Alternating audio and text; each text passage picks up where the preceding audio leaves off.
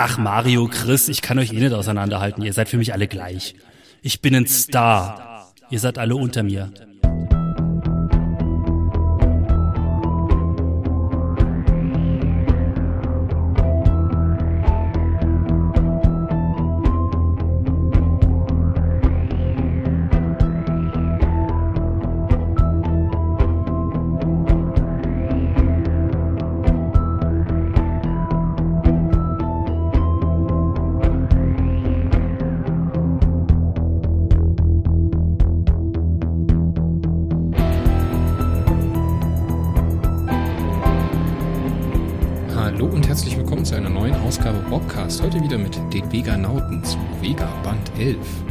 Der Bastardprinz. Und zu Besuch ist heute Autor, Spannemann und Freund des Hauses Ben Calvin Harry. Hallo. Perry Road and Vega. Ich habe mir ein Titellied für euch ausgedacht. Hat's euch gefallen? Das war sehr gut. Ich, ganz kurz. Äh, Schlägst du mich jetzt? Au, au. Das war ein Slow Clap. Und Mario Staas. Hallo Mario. Äh, haha, hallo. Mario ist ganz beeindruckt von meinen Gesangeskünsten. Äh, ich kann dir gern öfter mal was vorsingen, wenn du möchtest. Ähm, halten wir es doch bitte so, wie meine Freundin mir auch immer wieder sagt, ne? Der Umstand, dass du si nicht singen kannst, hält dich leider nicht davon ab, es zu tun, nicht wahr? Du bist witzigerweise der erste Mensch, der je zu mir gesagt hat, dass ich nicht singen kann. Aber okay, lassen wir jetzt einfach mal so stehen. Was denkst du, wie die Kinder gucken, wenn du die morgens mit einer Intonation von Sherry Sherry Lady wächst? Ja, Sherry, man muss halt Sherry, wissen, Tora. auch gut, auch gut. Man muss halt wissen, in welcher Tonlage man äh, am besten singt. Äh, das ist auch beim Kara- Karaoke immer ganz wichtig. Ich singe bei Karaoke grundsätzlich bloß einen Song und der heißt Tequila. Kennt ihr den? Tequila. Okay. Okay, sing mal vor. Tequila. Tequila! So, haben wir, haben wir jetzt alles äh, abgearbeitet? Wollen wir Ja. vielleicht. Äh, ja, jetzt haben wir quasi so die, die überschüssige Euphorie, die ist jetzt raus. Jetzt können wir ein bisschen die Jetzt- Schlaftabletten einwerfen, Ja, ja. können ein bisschen gechillter weitermachen. Ben Calvin Harry, wer sind Sie? Was machen Sie hier? Äh, ich weiß nicht, dieser komische Mario hat mich eingeladen. Er hat gemeint, er wollte mit mir reden über dieses Buch, was ich geschrieben habe. Nein, kein Buch, sondern dieses Heft, was ich geschrieben habe. Ja. Aber vorab habe ich eine Frage an dich. Schieß. Wie jeder Gast darfst du die Frage sofort beantworten. Hast du derzeit aktuelle Herzensprojekte? Du meinst abseits von äh, Perry Roden oder äh, innerhalb von Perry Roden? Beides. Was ist im Moment so dein Herzensprojekt, wo du richtig gerade dran klebst? Naja, ich klebe natürlich seit Jahren an äh, meiner Jugendbuchreihe, wo bis jetzt erst ein Band erschienen und geschrieben ist. Da wollte ich ursprünglich im Herbst den zweiten schreiben und ich wollte auch mal einen zweiten Koschkin schreiben. Also mein, mein, meine, meine zweite Science-Fiction-Liebe ist der Professor Koschkin. Äh, da, ja, wie das halt so ist, wenn man in einer regelmäßig erscheinenden Serie mitschreibt, das funktioniert halt nur so lange, wie sich da nicht so Abgabetermine dazwischen schieben. Ähm, mal schauen. Also an beiden Dingern bin ich dran, aber die eigentliche große Liebe ist ja dieser komische Mann in dem albernen Raumhelm. Das wisst ihr ja auch. Dieser Raketenheft-Typ Genau. aus genau. Rastatt. Aber jetzt, äh, wie. Wir fangen ja eigentlich immer an, die Autoren zu fragen, wenn sie dann da sind, wie sie dazu gekommen sind, was sie gedacht haben, als sie das erste Mal von der Idee Vega gehört haben. Ben, wie hat dich der Sternruf ereilt? Wie bist du gestartet? Hat Michael dich einfach angerufen, hat gesagt, Ben, du bist es? Ja, ich glaube, so war es. Ich weiß jetzt ehrlich gesagt schon gar nicht mehr, weil es schon Monate her ist, ob äh, der Michael mich angesprochen hat oder der Klaus. Äh, in der Regel ist es ja so, dass der Exposé-Redakteur und der Chefredakteur äh, da ein bisschen drüber reden im Vorfeld, wer so mitschreiben könnte.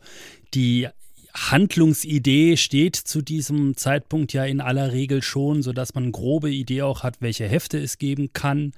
Und dann wird überlegt, welcher Autor würde am besten zu welchem Stoff passen.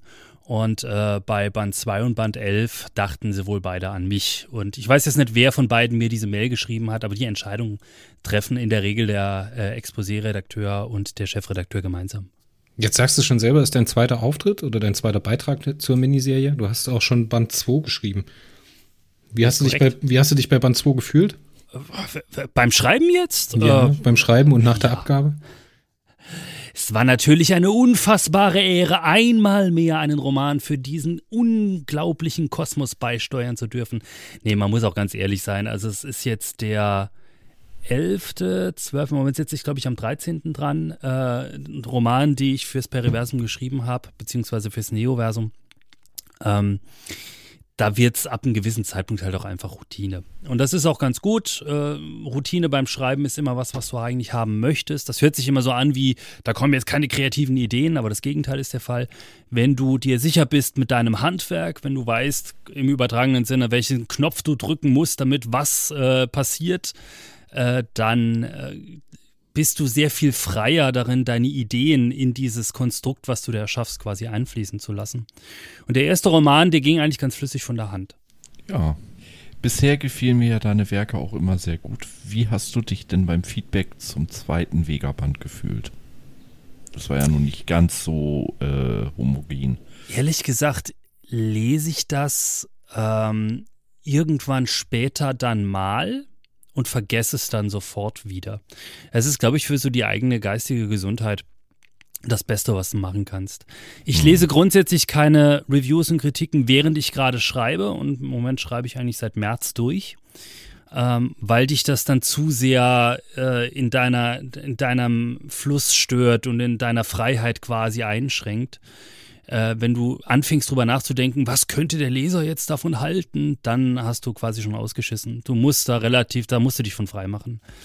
Äh, ich weiß es ehrlich gesagt gar nicht mehr, was da groß gesagt wurde. Mario, hilf mir mal auf die Sprünge. Was wurde mir da Schlimmes an den Kopf geworfen?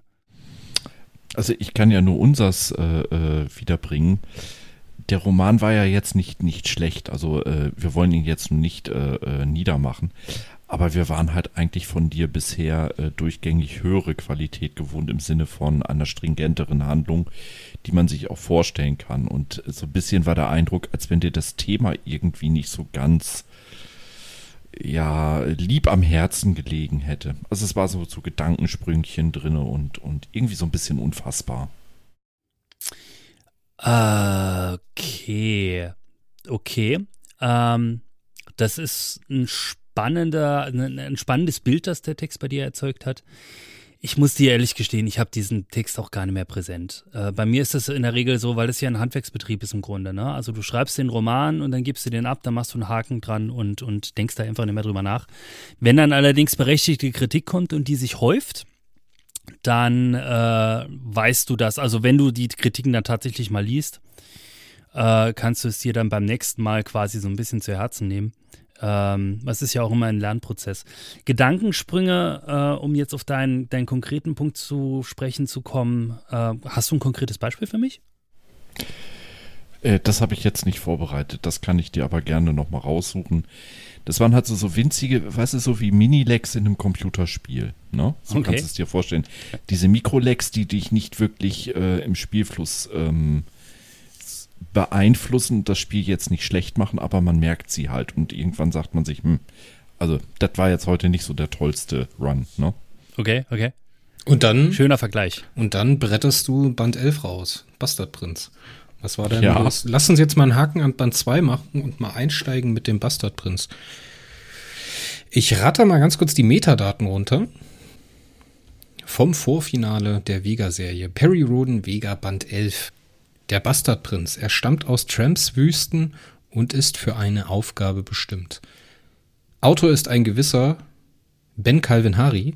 Titelbildzeichner ist Dirk Schulz. Erstmals erschienen ist das Heft am Freitag, dem 6. August 2021. Hauptpersonen sind Perry Roden, Gillian Weatherby, Gino Linnea, Siebenbruch und Krakatau. Das Titelbild. Leute, was geht auf dem Titelbild ab? Ich hatte das erst in der Hand und hab mir so gedacht, what the fuck? Warum ist da ein Kugelraumer drauf? Aha. Also ich war direkt gefesselt und habe mir so gedacht, okay, das musst du jetzt lesen, ob das wirklich einen Sinn ergibt. Aber ja, es ergibt Sinn. Das war richtig cool. Wie du weißt ja auch, welcher Kugelraumer das ist, ne? Ja, ja, also ich weiß, ja. Wann hast du das Titelbild bekommen? Der Roman hatte mir erzählt, ihr bekommt das immer erst lange, nachdem ihr abgegeben habt. Äh, Genau, in aller Regel sieht es so aus, dass wir die Titelbilder sehen, sobald sie auf Amazon äh, erscheinen oder im Online-Shop erscheinen, vorher nicht. Äh, also wir sehen die quasi im selben Moment zum ersten Mal wie der normale Leser. das hat was damit zu tun, wie die Produktionsreihenfolge da ist. Die Bild Titelbilder sind in der Mache, während der Roman noch geschrieben wird, in aller Regel. Und äh, werden dann halt auch entsprechend später fertig. Und du bist ja halt, äh, in der Redaktion sehen sie selbstverständlich früher, weil die setzten ja auch die ganze Schrift auf die Titelbilder und alles Mögliche drauf und stellen das in die Stores ein. Ich sehe sie äh, in aller Regel so ein paar Tage vorher, weil ich halt durch meine YouTube-Kisten auch in diese ganzen Produktionsabläufe äh, so ein bisschen mit eingegliedert bin und deswegen so Zugriff auf so zwei, drei Server habe, wo die dann so Austauschserver, äh, wo die Kollegen in Rastatt sich halt Dateien hin und her schieben und ab und zu sieht man dann mal eins von seinen Titelbildern da rumfliegen, da ist man neugierig und guckt dann drauf. Aber äh, normalerweise und offiziell sehe ich die eigentlich auch dann erst, wenn sie, wenn sie wirklich dann im Internet erscheinen. Hast du genauso, also Roman hatte mir erzählt, dass er immer so ein paar Stellen in seinem Roman anmarkert als Idee fürs Titelbild. Machst du das genauso oder lässt du dann frei auswählen? Ähm, die, also das Titelbild selber legt die Redaktion fest. Ähm, in dem Fall ist es äh, bei den Miniserien die Sabine Kropp in der Regel. Es ist allerdings so, dass äh, der liebe Klaus Frick, der Chefredakteur, so ein paar Tage bevor es akut wird, mal anklingelt und dich nach, Titel, äh, nach Titelvorschlägen fragt. Also wie soll der Roman heißen, gegebenenfalls, wie ist der Untertitel? Und ähm, ich schlag dann immer auch ein Titelbild vor, ein oder zwei. Äh, und in der Regel sind das dann auch Motive, wo der äh, Dirk Schulz in dem Fall jetzt sich äh, inspirieren lässt. Das ist nie eins zu eins das, was du vorgibst. Das wäre auch blöd, weil er ist der Künstler. Er hat mit Sicherheit ein ganz anderes Gefühl dafür, äh, was jetzt funktioniert auf so einem Künstler, äh, auf so einem Cover, Entschuldigung, als so, ein, so, so eine, so eine Buchstabenschubse wie ich. Aber äh, ja, er lässt sich da auch durchaus, ist, ist er durchaus auch für Inspirationen offen. In dem Fall war es jetzt konkret so, ähm, das Wüstenbild war irgendwie vorgegeben, äh, der Roboter war irgendwie vorgegeben und äh, der startende Kugelraumer, weil irgendwie ein Raumschiff drauf zu haben ist bei einer so einer, so einer Science-Fiction-Serie immer irgendwie gut. Äh, mein, mein Vorschlag war quasi, dass man äh, so dieses Werbeposter von äh, Star Wars Episode 1 klaut äh, dass hier quasi äh, der, der Roboter da steht und die Sonne scheint von hinten und äh, der Schatten, den der Roboter wirft, ist halt der Schatten von jemand anderem, was man jetzt nicht verraten kann, ohne zu spoilern. Aber der Roman heißt Der Bastardprinz, also ganz unterschätzen sagen wir seine Leser ja auch nicht. Äh, es wäre ein Spoiler gewesen, aber meines Erachtens ein milder Spoiler. Also ich darf an der Stelle ganz kurz eingreifen. Ähm, natürlich darfst du hier spoilern, da der Cast ja erst Wochen nach dem Heft kommt. Ne? Also von daher, ähm, feel free to spoiler. Wir kennen den Inhalt ja schon. Ja, das Heft ist ja auch schon ein paar Tage raus. Ich gehe auch davon aus, dass die meisten, die das hier hören, das Heft vorher gelesen haben. Wenn nicht, äh, das kann man jetzt vielleicht einfach mal sagen, du lieber Hörer draußen vor den Kopfhörern, äh, mach das jetzt aus, lies erst das Heft oder das E-Book und dann hörst du weiter, weil wir verraten ganz viele Sachen, die du eigentlich noch gar nicht wissen darfst. Habe genau. ich das gut gemacht? Es macht also überhaupt keinen Sinn, diese Folge zu hören, wenn man das Heft noch nicht gelesen hat. Gerade bei dem Heft macht es keinen Sinn. Ja, wollen wir mal ganz kurz was zum Titelbild sagen? Ja, also mir, hat's, mir hat's mega gefallen. 10 von 10. Und das ist das erste Mal seit langem, dass ich 10 von 10 vergebe. Obwohl der Roboter ein bisschen puppenhaft wirkt. Aber vielleicht genau deswegen wirkt er auch noch so geil. Ich äh, war von dem Roboter ehrlich gesagt überrascht, weil das war in meinem Kopf nicht das, was ich beschrieben habe im Roman. Ähm, ah. Aber es passt dann trotzdem zu der Beschreibung irgendwie dazu. Was ja auch immer wieder schön ist zu sehen, dass äh, zehn Leute lesen denselben Text und es kommen zehn verschiedene Bilder und Interpretationen bei raus. Ja, aber das spannend. Man, man erkennt schon die Unterschiede. Es sind keine Greifscheren oder irgendwie der siebte Arm, also dieser, dieser letzte Verbliebene da und dann halt diese Laufbeine, die halt eigentlich eher zierlich waren. Ja, klar. Ja, gut, die, die man erkennt, hatte jetzt man er Zeitpunkt ja gar nicht mehr. Ja, aber man erkennt wieder, wer gemeint sein muss. Ich meine, im Grunde muss der, äh, muss dieses Cover sich ja auch nicht eins zu eins an den Romantext äh, halten. Das ist auch gar nicht die Aufgabe von einem Cover, wenn du mich fragst. Das Cover ist ein Werbedisplay, das soll verkaufen, das soll diesen Roman verkaufen. Deswegen muss es in erster Linie geil ausschauen.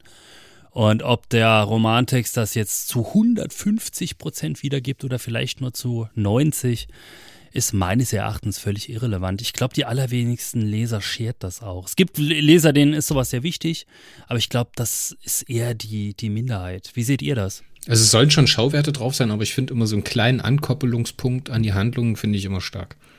Es muss ja, nicht klar, haargenau, haargenau das widerspiegeln, aber hier gerade mit der startenden, startenden Stardust 2 das sowas mag ich halt, weil du dann halt so auf die Spurensuche gehst. Weißt du, du gehst dann angeturnt ins Heft rein und wenn du dann halt hinten raus belohnt wirst und kleine Details aus der Handlung auf dem Cover wiederfindest, finde ich das immer toll. Ja, also aber guck dir mal 60, 60, na, sagen wir 50 bis 60 Prozent der Johnny Brook Cover an und äh, guck, mhm. wie, wie nah die dem Romaninhalt kommen. Wobei der gute Johnny Brook die Dinger tatsächlich auch gelesen hat, zumindest die Exposés und Auszüge vom, vom Manuskript. Also er hat sich da schon eine Szene konkret rausgepickt. Aber ich glaube, in ganz vielen Fällen brauchst du schon so ein bisschen Fantasie, um zu sehen, wo da die Inspiration jetzt war. Ja, aber guck, guck dir Johnny Brook zum Beispiel das Cover vom zweiten Heft, die dritte Macht an, mit hier dem, mhm. dem Buddha-Gesicht und der Freiheitsstatue und den Atombomben und Crest halt im Hintergrund.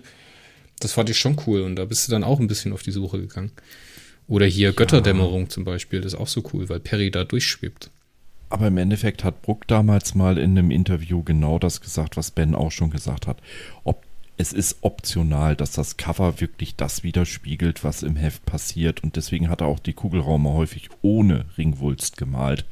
Weil, äh, Zitat, künstlerische Freiheit und zwar erstens künstlerische Freiheit, zweitens das Ding muss auf, äh, sich am Zeitschriftenmarkt verka äh, verkaufen und ein Hingucker sein und drittens, ganz ehrlich, ich vergesse solche Details gerne mal. Ich arbeite unter Zeitdruck.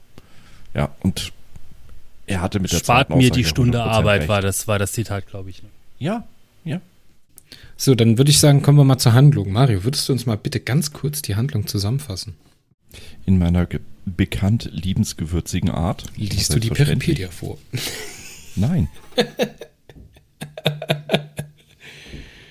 so schlimm wird's nicht. Es geht im Endeffekt im Heft um die Zusammenführung der bisher noch losen ähm, Handlungselemente. Wir erleben den, ja, was mit Siebenbruch, dem Roboter auf Tramp, passiert ist, nachdem Gookie und äh, der gute Reginald Bull, Hashtag Team Reg, weg sind. Bis hin zu dem Augenblick, wo Perry Roden in den 70er Jahren mit der Stardust auf Tramp landet. Gleichzeitig äh, spielt sich ein Teil der Handlung wieder im Vega-System ab. Perry bekommt noch wieder ein paar mehr Einblicke, trifft sich wieder mit den Nacken, kann den äh, Schirm um das Vega-System perforieren. Sehr schöne Raumschlacht. Und am Ende darf er aus einem dieser Techno-Totems Reginald Bull und Cookie in Empfang nehmen. Gleichzeitig trifft der Bastardprinz, auf ein sehr mysteriöses Wesen, einen Autor. Ja, den, den trifft er ja nicht, der weiß ja, dass der da ist. Der geht ihn ja mehr besuchen. Ja, das ist aber auch Treffen. Ich muss ja immer an einen Ex-Partner von mir denken, der, äh, wenn er im Wald spazieren war und es ist irgendein Tier über den Weg gelaufen, dann kam immer so ein Spruch wie, ich bin heute einer Taube begegnet. Das fand ich immer sehr merkwürdig. Das ist genauso lustig wie treffen sich zwei Jäger. Beide, Beide kritisch. tot. Ja, okay, WoW, äh, da sagt man von kritisch. Egal. Das soll die Handlung in kurz sein. Das hast du sehr schön zusammengefasst, lieber Mario. Das äh, ist ein Roman, der, äh, also so wie du es zusammengefasst hast, würde ich den fast gern lesen wollen.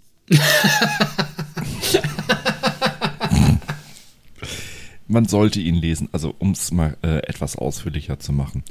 Natürlich ist das Ganze weit inhaltsvoller geschrieben, als es so in der kurzen, gerafften Form klingt. Ich habe mich da so ein bisschen an einem berühmten Mitarbeiter der Peri-Rodan-Redaktion, der Videos auf YouTube veröffentlicht, orientiert. Was gibt's denn noch? Einfach einen? nur die wesentlich, ja, ich glaube, der heißt Ben Calvin Hari und habe da äh, die Essenz des Romans einfach mal rausgesiebt.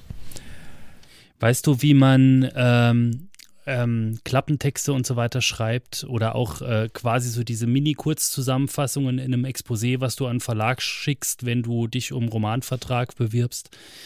Ähm, die Kunst besteht darin, das Ding in drei Sätzen oder weniger zusammenzufassen. Ja, ich kenne es aus der Zeit, als ich meine eigenen Romane gepitcht habe. Also mhm. die, ähm, ja, künstlerisch sehr wertvollen Beiträge zu Frauenzeitschriften. ja, es ja, ist so eine. Es. So, so ein Elevator Pitch ist halt wirklich, also du kennst das Phänomen, äh, das, das, das Prinzip vom Elevator Pitch. Das heißt so, weil das Szenario ist, äh, du hast deinen tollen Roman, hast eine Idee oder vielleicht auch schon ein Manuskript und jetzt hast du äh, eine Aufzugfahrt mit dem Verleger, der das Ding veröffentlichen könnte. Und du hast genau die Zeit, die es braucht, um mit diesem Aufzug in das oberste Stockwerk von diesem Hochhaus zu fahren, äh, wo dieser Verlag ist. Go. Und dann sind es genau diese drei Sätze. Das ist dein Elevator Pitch. Und im Grunde, also ich bemühe mich, äh, Klappentexte immer so zu schreiben. Ähm, und ich bemühe mich grundsätzlich auch Zusammenfassungen, wenn es jetzt nicht gerade ein Spoiler-Alarm ist, wo du halt wirklich in die Breite gehst und das Ganze auch so ein bisschen zelebrierst. Äh, alles in drei Sätzen oder gar weniger zusammenzufassen. Und ich gehe sogar noch einen Schritt weiter. Ich bin der Ansicht, jede Geschichte, die du nicht in maximal drei Sätzen zusammenfassen kannst, ist es nicht wert, erzählt zu werden. Kommt auf den Seitenumfang der Geschichte drauf an, aber grundsätzlich bin ich bei dir und ich kenne nee, das nee, Phänomen nee, selber. Hat nichts mit dem Seitenumfang zu tun. Der, das, der Roman kann 10.000 Seiten haben. Wenn du die Prämisse, den Kern deiner Geschichte nicht in drei Sätzen zusammenfassen kannst, ist das ein, unfokussierte, ein unfokussiertes Chaos. Darüber muss ich jetzt tatsächlich mal nachdenken. Man sagt doch auch über die besten Filme, die kannst du meistens in einem Satz zusammenfassen. Exakt, exakt. Forrest Gump oder ähm, ähm, Jurassic Park oder sowas. Das ist alles auf eine Idee oder eine kompakte Idee ja. runtergebrochen und der Rest ist Schmuck am Nachthemd. Was, was wäre, wenn Dinosaurier in einem Zoo gehalten würden und Menschen gegen, ihn gegen sie, die, sie, diese Tiere besuchen? Und dann geht alles schief. So. Und so fängt der Film an. So, das, das wäre schon Film. der zweite Satz. Äh, also wenn du das auf Jurassic Park über, überträgst, ein exzentrischer Wissenschaftler züchtet Dinosaurier für einen Zoo, hat aber nicht mit dem, mit der Korruption seiner Mitarbeiter und der Geldgier seiner Konkurrenten gerechnet. Einer dieser Konkurrenten schleicht sich in, den, in die, in die Mitarbeitercrew des Parks ein und alles geht schief drei Sätze, der komplette Film zusammengefasst. Oder eine wunder, wunder, wunderschöne Serie, die ich vor kurzem angefangen habe zu gucken. Ein Mann zieht für einen Job in ein fremdes Land, wo ihn niemand kennt, niemand an ihn glaubt und ihn niemand ernst nimmt. Und er weiß, um Erfolg zu haben, muss er sie alle für sich überzeugen. Seine einzigen Waffen sind Freundlichkeit, ähm, Positivität und äh, seine, seine, seine, seine gute Laune. Das ist Ted Lasso, ist übrigens eine großartige Show. Muss ich jetzt ja, mal gerade sagen. Das war ungefähr jede Underdog-Geschichte seit den 90ern und auch jeder Jugendtanzfilm aus den 90ern. Der funktioniert genauso. Ah, genau. Footloose. Ja, aber das also funktioniert also, ja. Ich meine, also äh, das sind das sind einfache Geschichten. Äh, worauf ich da, worauf ich da hier eigentlich hinaus will mit diesen drei Sätze und alles, was länger ist, brauchst du gar nicht zu erzählen. Einfache Geschichten sind das, womit du die Leute am besten bei der Stange hältst. Weil je einfacher deine Geschichte ist, desto leichter fällt es dir als Autor und auch deinem Leser oder Zuschauer oder was auch immer, ähm, die äh, Figuren so zu führen, dass du mit den Figuren mitfieberst. Und es kommt immer auf die Figuren an. Ich bin der Meinung, dass äh, so der neurotypische Leser davon ausgeht, ähm, dass er eine Figur hat, mit der er mitfiebert und sich so ein bisschen in, in die Figur hineinversetzt und die Geschichte durch die Augen dieser Figur erlebt. Äh, und wenn, und, und, und das funktioniert eben am besten mit einfachen Geschichten. Das ist dir in diesem Heft übrigens sehr gut gelungen. Ähm, es gibt zwei Highlights für mich. Zum einen die innere Entwicklung von Siebenbruch, mhm. dem zukünftigen Punkt, Punkt, Achtung, Punkt. Spoiler. Krakatau. Der Vulkan? Also Leute, das ist doch kein Spoiler, das steht auf dem Cover drauf. Ja, eben. Es ist Siebenbruch abgebildet und drunter steht der Bastardprinz. Ja. Ich habe übrigens, das war, ich hab, wir haben eben gesagt, wer, wer äh, das Cover vorgeschlagen hat und so weiter. Ich habe bei dieser Mail an Klaus tatsächlich sogar, ab und zu mache ich das nicht oft. In der Regel macht der Lektor äh, die Namen in diesem Personenkasten. Diesmal habe ich so vorgeschlagen. Und da stehen sowohl Siebenbruch als auch Krakatau drin. Einfach so als Red Herring. Ja. Weißt du, so als mhm. Rauchbombe, um die Leute auf eine falsche Fährte zu, zu, zu führen. Und die Entwicklung von Krakatau hast du super reinbekommen. Man kann wirklich mit ihm mitfiebern und gleichzeitig die zweite Stärke, die zweite Handlungsebene. Normalerweise ist es ein Phänomen, dass immer eine Handlungsebene für mich stärker ist als die andere. Und zwar wesentlich okay. stärker. Ne? Du mhm. hast es aber hier geschafft, eine Raumschlacht greifbar zu machen. Und okay, spannend. Dankeschön. Dankeschön. Und das freut mich sehr. Sehr Star Trekky übrigens auch. Ja, was, was ja. ja eigentlich, eigentlich äh, in Bezug auf Peri, Peri Rodan eher so ein Manko ist, ne? Weil da, da sind sie ja schon sehr anders, die Raumschlachten. Finde ich jetzt sehr spannend, weil, okay, ich habe vorhin ein bisschen geflunkert, ich habe ja doch ein bisschen was im Forum gelesen. Äh, Gerade diese Raumschlacht wurde ja so ein bisschen kritisiert von zwei, drei, zwei, drei Leuten. Und ich war mir, da, da bin ich jetzt ehrlich, äh, ich war mir da auch beim Schreiben, Raumschlachten sind sauschwer.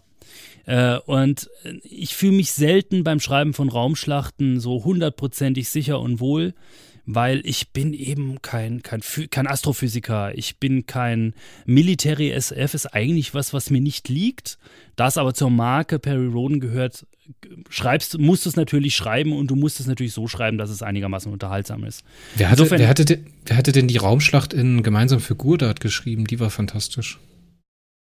Ach, das äh, ist mir, du, das war, glaube ich, der gute äh, äh, Robert Corvus, wenn ich mich nicht völlig irre. Ja, das müsste Corvus gewesen sein, ja. Die war gut. Das mag sein. Also wir haben ein paar Kollegen im Team, die sind besser darin.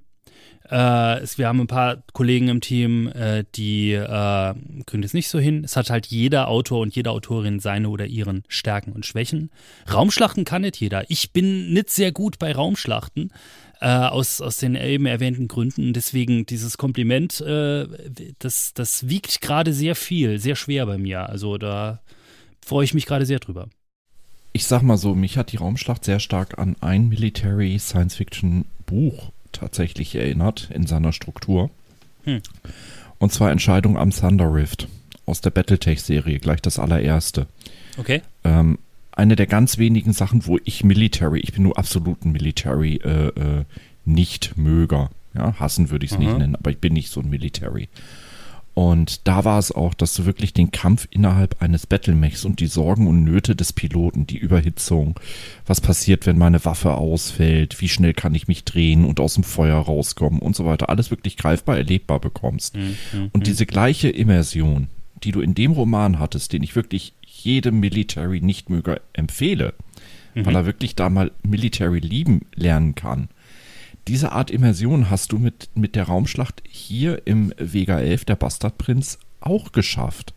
Es war greifbar. Vor allen Dingen auch, auch die Verzweiflung mit dem Zugriff auf die Konsole. Scheiße, wie kriege ich diesen Wissenschaftler jetzt irgendwie da weg?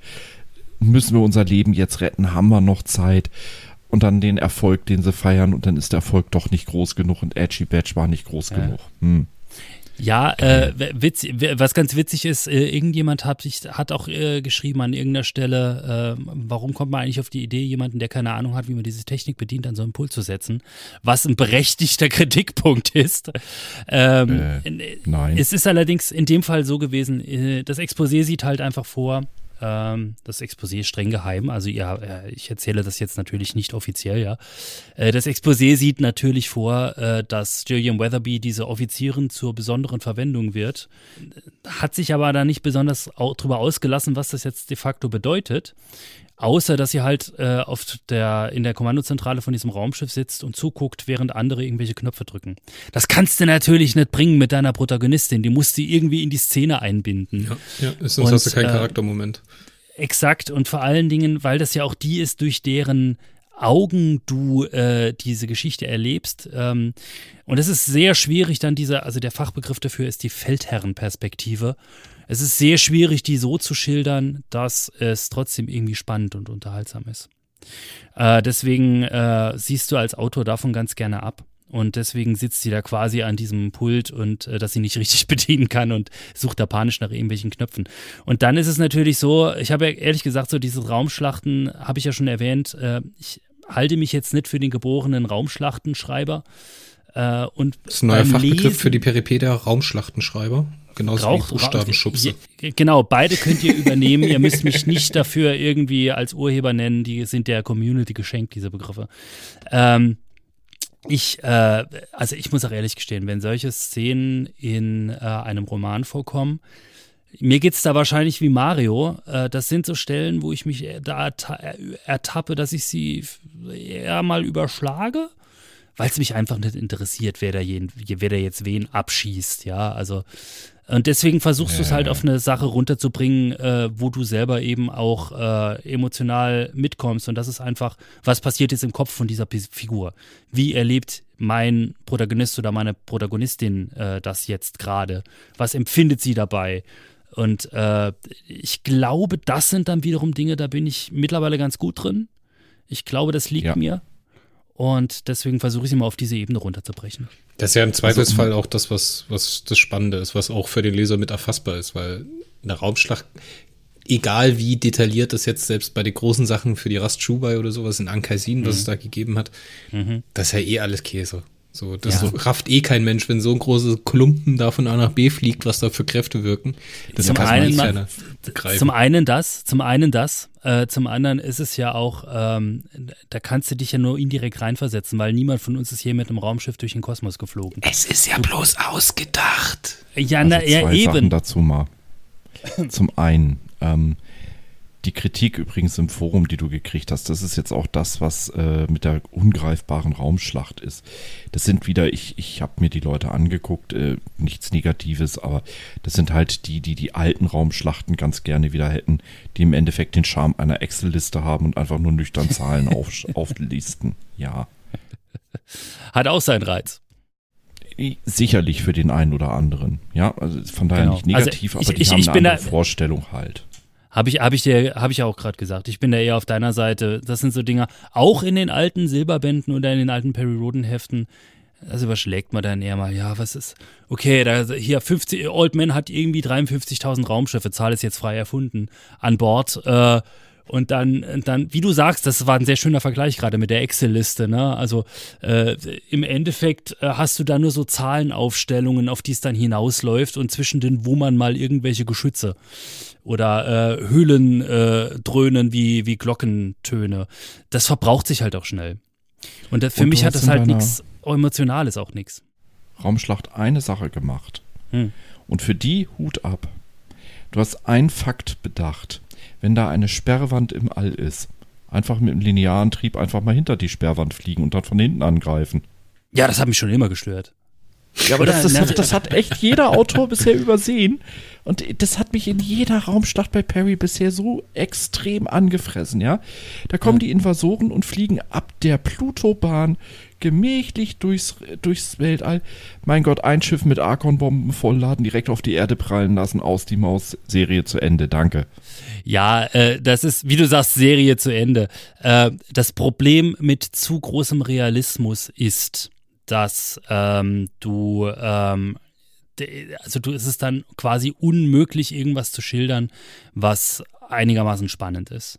Ich habe auch, äh, es ist eine, eine, Diskussion, die ich mit Klaus Frick ganz früh bei meinem allerersten äh, Perry-Roman, das war dieser Arkon-Roman, den ich damals geschrieben habe, haben wir eine, per Mail eine Diskussion geführt über Raumschlachten. Ich erinnere mich noch, weil ähm, Klaus hat mich auch sehr erzogen, was Raumschlachten angeht.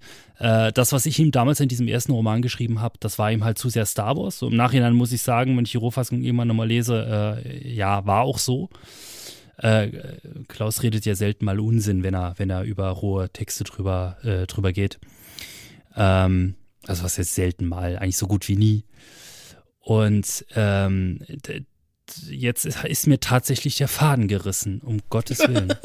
Ich will es nochmal betonen, so gut wie nie Unsinn. dünnes Eis.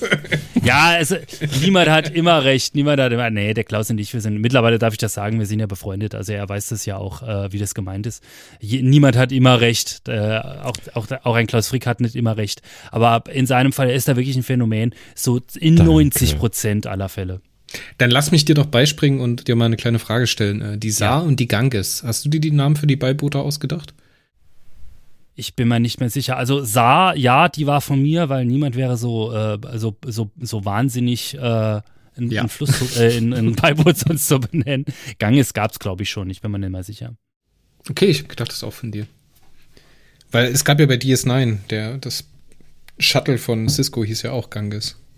Stimmt, ja, die hatten Oder auch die Flussnamen. Yangtze. Ja. Ja. Deswegen dachte ich, dass das von dir ist. Ein Punkt muss ich mal ansprechen in dem Roman. Hm. Der hat bei mir Rätsel verursacht. Wir haben ja jetzt so ein bisschen fast alles aufgelöst Ja, in der Serie. ja. Und jetzt schreibst du dort von einem Kern der Sonne Tramp, der eiert. Mhm. Und dadurch die Beben und auch die Intelligenzverschiebung der Mausbiber. Ein Kern, der im Inneren eines runden Objekts eiert. Die rollende Stadt. Okay. Okay. Ich bin jetzt ehrlich zu dir, ich habe das Exposé von Band 12 nicht gelesen. Ich weiß nicht, wie äh, Michael es auflösen möchte. Ähm, und der eiernde Kern der Sonne ist eins zu eins aus Band 17 der Originalserie übernommen. Ja. Was der, das- musst du, das musst du den Kollegen Dalton, äh, kannst du ja leider nicht mehr fragen, weil er leider nicht mehr unter uns ist. Aber den hättest du fragen müssen, was er sich dabei gedacht hat. Aber es würde an dieser Stelle, hat mich das echt gepackt und dachte mir, hm, das könnte Sinn ergeben. Vor allen Dingen beide Romane Ben. Hm. Ja, ja. Auch das, also dieses, dieses Konzept von dieser rumeiernden Stadt stammt eins zu eins aus dem Exposé. Ähm, jetzt Achtung, Hot Take und das verrat, verrätst du bitte niemandem weiter. Ich, mir ist es beim Schreiben schwer gefallen, mir das bildhaft vorzustellen, wie das funktionieren soll. Es gab im Exposé einen sehr bildhaften Vergleich mit einer, äh, mit einem, mit einer Rad, mit einem Radlager. äh, Ja gut, die, so das Schale nimmst du ja so. genau ins Heft auf. Und das war Und- unser größter Kritikpunkt, ist die rollende Stadt, dass wir einfach nicht begriffen haben, was du für uns willst. Und das lag Ja. daran, Achtung, Insiderwissen, ein- es ist jetzt auch so ein Schreibtipp für Leute, die gerne anfangen wollen, eigene Romane zu schreiben. Wenn es der Autor selber nicht versteht, dann kann es auch der Leser nicht begreifen. Damit hast du jetzt, ich weiß, du hast wahrscheinlich unsere Folge zu deinem Roman nicht gehört. Das ist praktisch anderthalb Stunden unser Gespräch gewesen. Wie das jetzt ja. funktioniert mit der rollenden Stadt. Die hat Also- bei uns nicht so, die, du, die hat bei uns einige Denkprozesse ins Rollen gebracht. Im, Aber ins der Rollen. Groschen ist dann nicht die Rampe runtergerollt und äh, gefallen. Man will meinen, das war keine runde Sache. Also die, Entschuldigung. Alles gut. Profis. ich, ich liebe, Und ich würde sagen, der, der schönste Part des Romans, der mich aber auch sehr, sehr nachdenklich zurücklässt. mhm. Ich hatte die Vermutung, dass eigentlich der ähm, ja, entartete Prä-Hommunk, Mhm. der Gärtner, Mhm. die Macht hinter Krakatau ist. Und wahrscheinlich wird es im zwölften Heft auch so kommen. Was mich aber sehr, sehr getroffen hat, dieser sieche Schmetterling auf dem Arm, Mhm. diese Aussage, ich bin der Autor. Also, der, der ähm, auch da wiederum, ähm, ich äh, habe das Exposé äh, von dem Band 12 noch nicht gelesen. Ich weiß ungefähr, was passieren wird, aber ich weiß nicht, wie er es im Detail auflesen, lösen möchte, der Michael. Äh, da will ich nämlich auch auf den Roman warten. Also ich habe den schon, ich habe ihn noch nicht gelesen, aber äh, das werde ich demnächst auch noch nachholen. Ähm, Lieber also, man- Ben, das Manuskript dazu habe ich. Ich habe das, ja, wir kriegen natürlich die ganzen Manuskripte zur Recherche, äh, Recherchezwecken, kriegen wir die alle geschickt. die drei Fragezeichen. Recherche. Was ist denn Recherche? Ach so, Recherche. Aus den Outtakes. Das erinnert mich an diesen Otto Walkes äh, Sketch. Was erwartet? Was erwartet? Ach so, Wasser wartet. Und dann trinkt er seinen Schluck Wasser.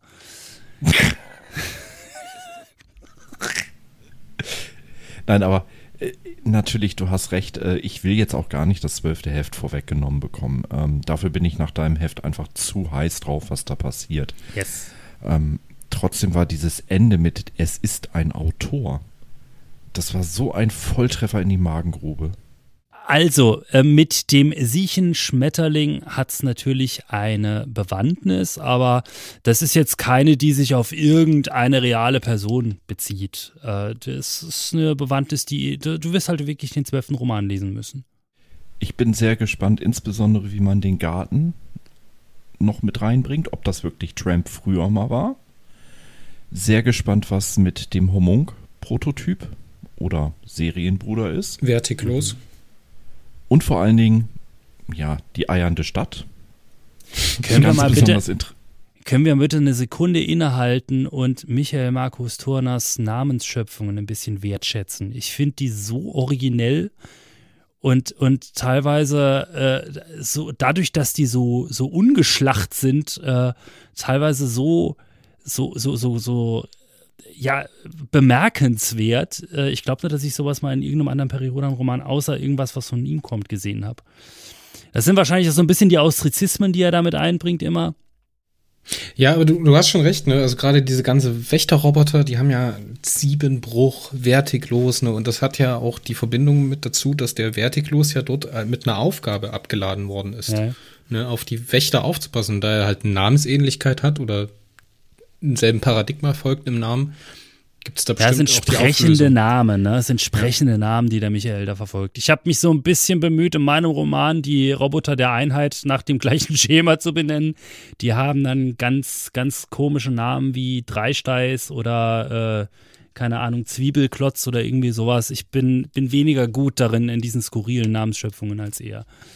Also, wenn ich die rollende Stadt jetzt einfach mal als sprechende Namen sehe, dann erinnere ich mich irgendwie stark an die Bay City Rollers.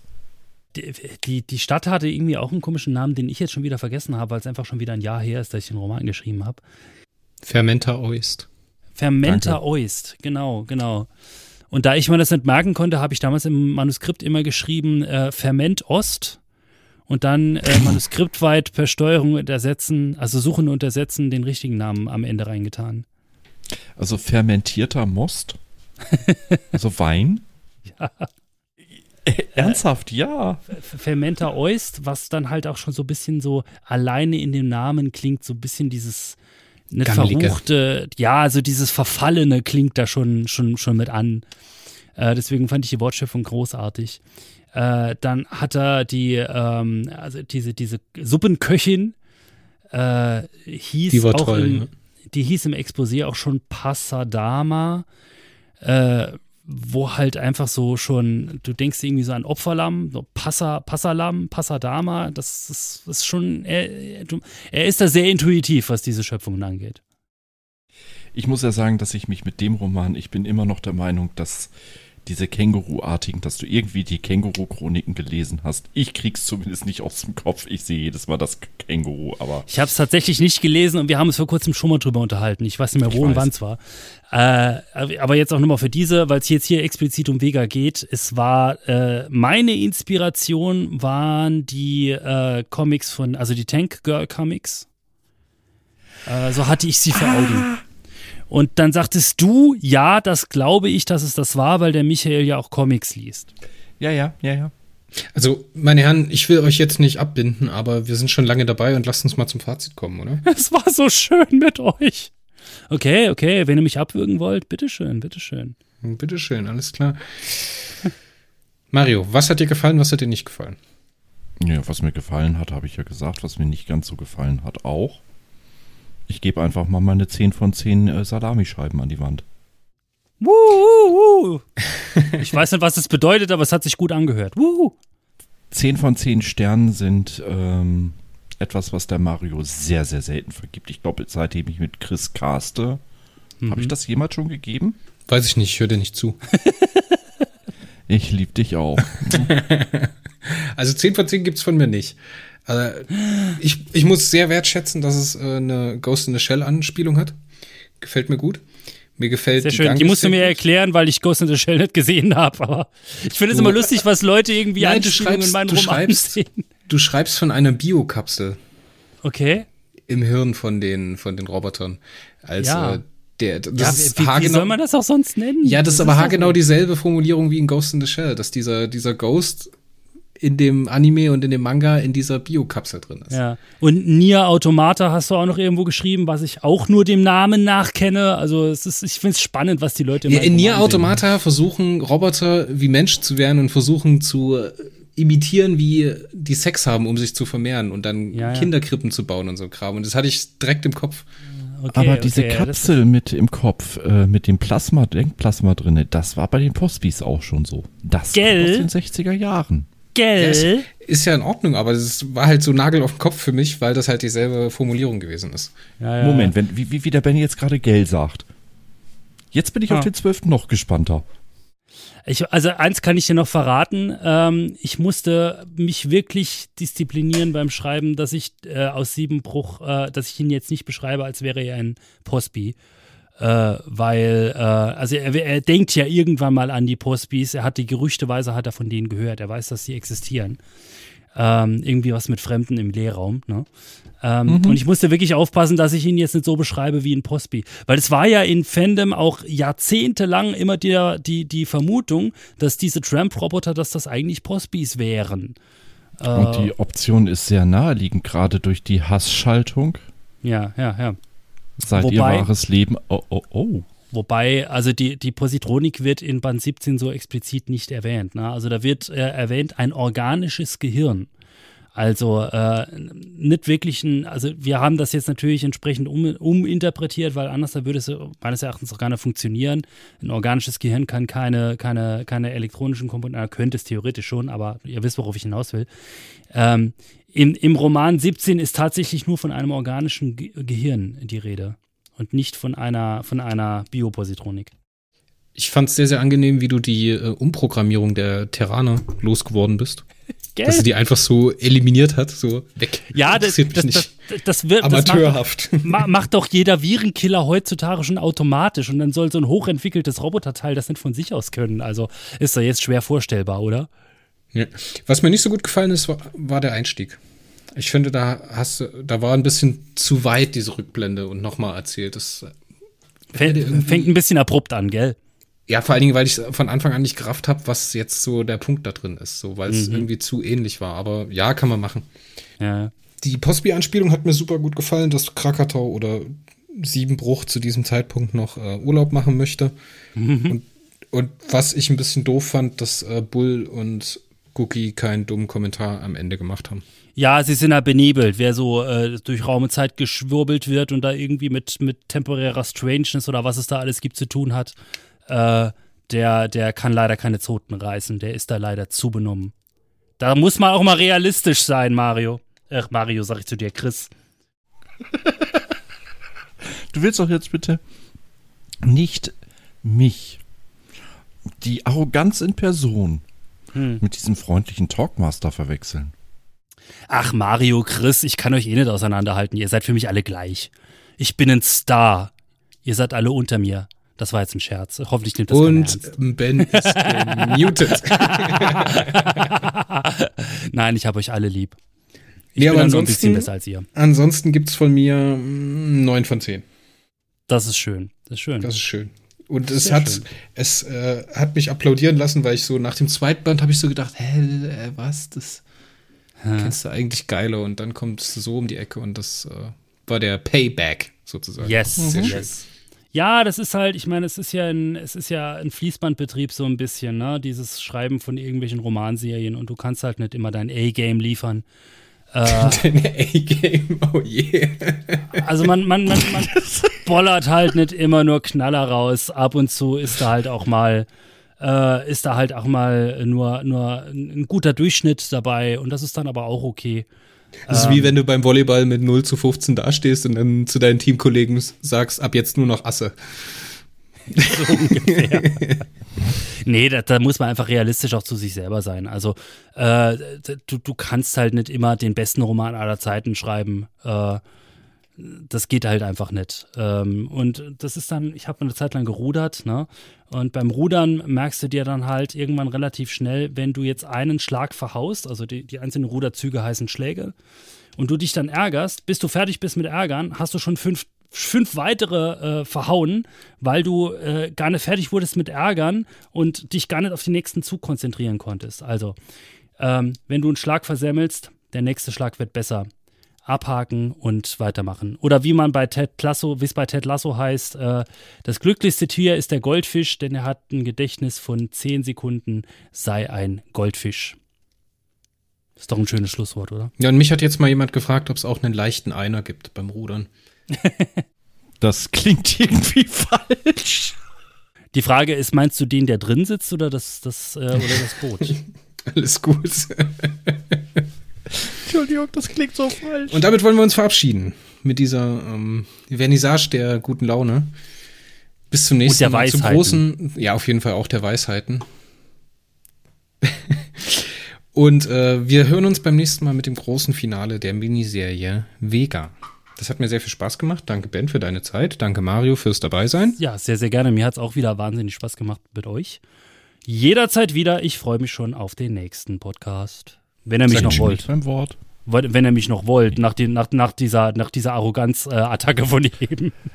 Also ich, ich stelle mir jetzt gerade vor den perfekten Podcast. Der Ben, der durch die Stadt rollt, zusammen mit dem Wurm des Olaf. Wir machen das so, wir nehmen diese Stelle, wo Ben jetzt gerade seinen Anfall gehabt haben, schneiden die raus, machen dann noch episches Echo dahinter und dann kommt das vor dem Intro. Ja. ja, bestimmt. Kann man Ach, bitte mal würdigen, dass ich da den Wurm auf Olaf gebracht habe? Nein, hör auf mit deinen Wurmwitzen von Olaf. Ich kann es nicht mehr hören. Wieso? Wurmen die dich? Gott. Sag Tschüss, Mario. Tschüss, Mario. Ich finde es besser als Eul of Olaf. Danke, wenigstens einer, der meine Witze zu würdigen weiß. Ja, sie sind nicht gut, aber würdigen kann ich sie. So, das war's jetzt. Ich äh, wünsche euch beiden noch einen wunderschönen Abend.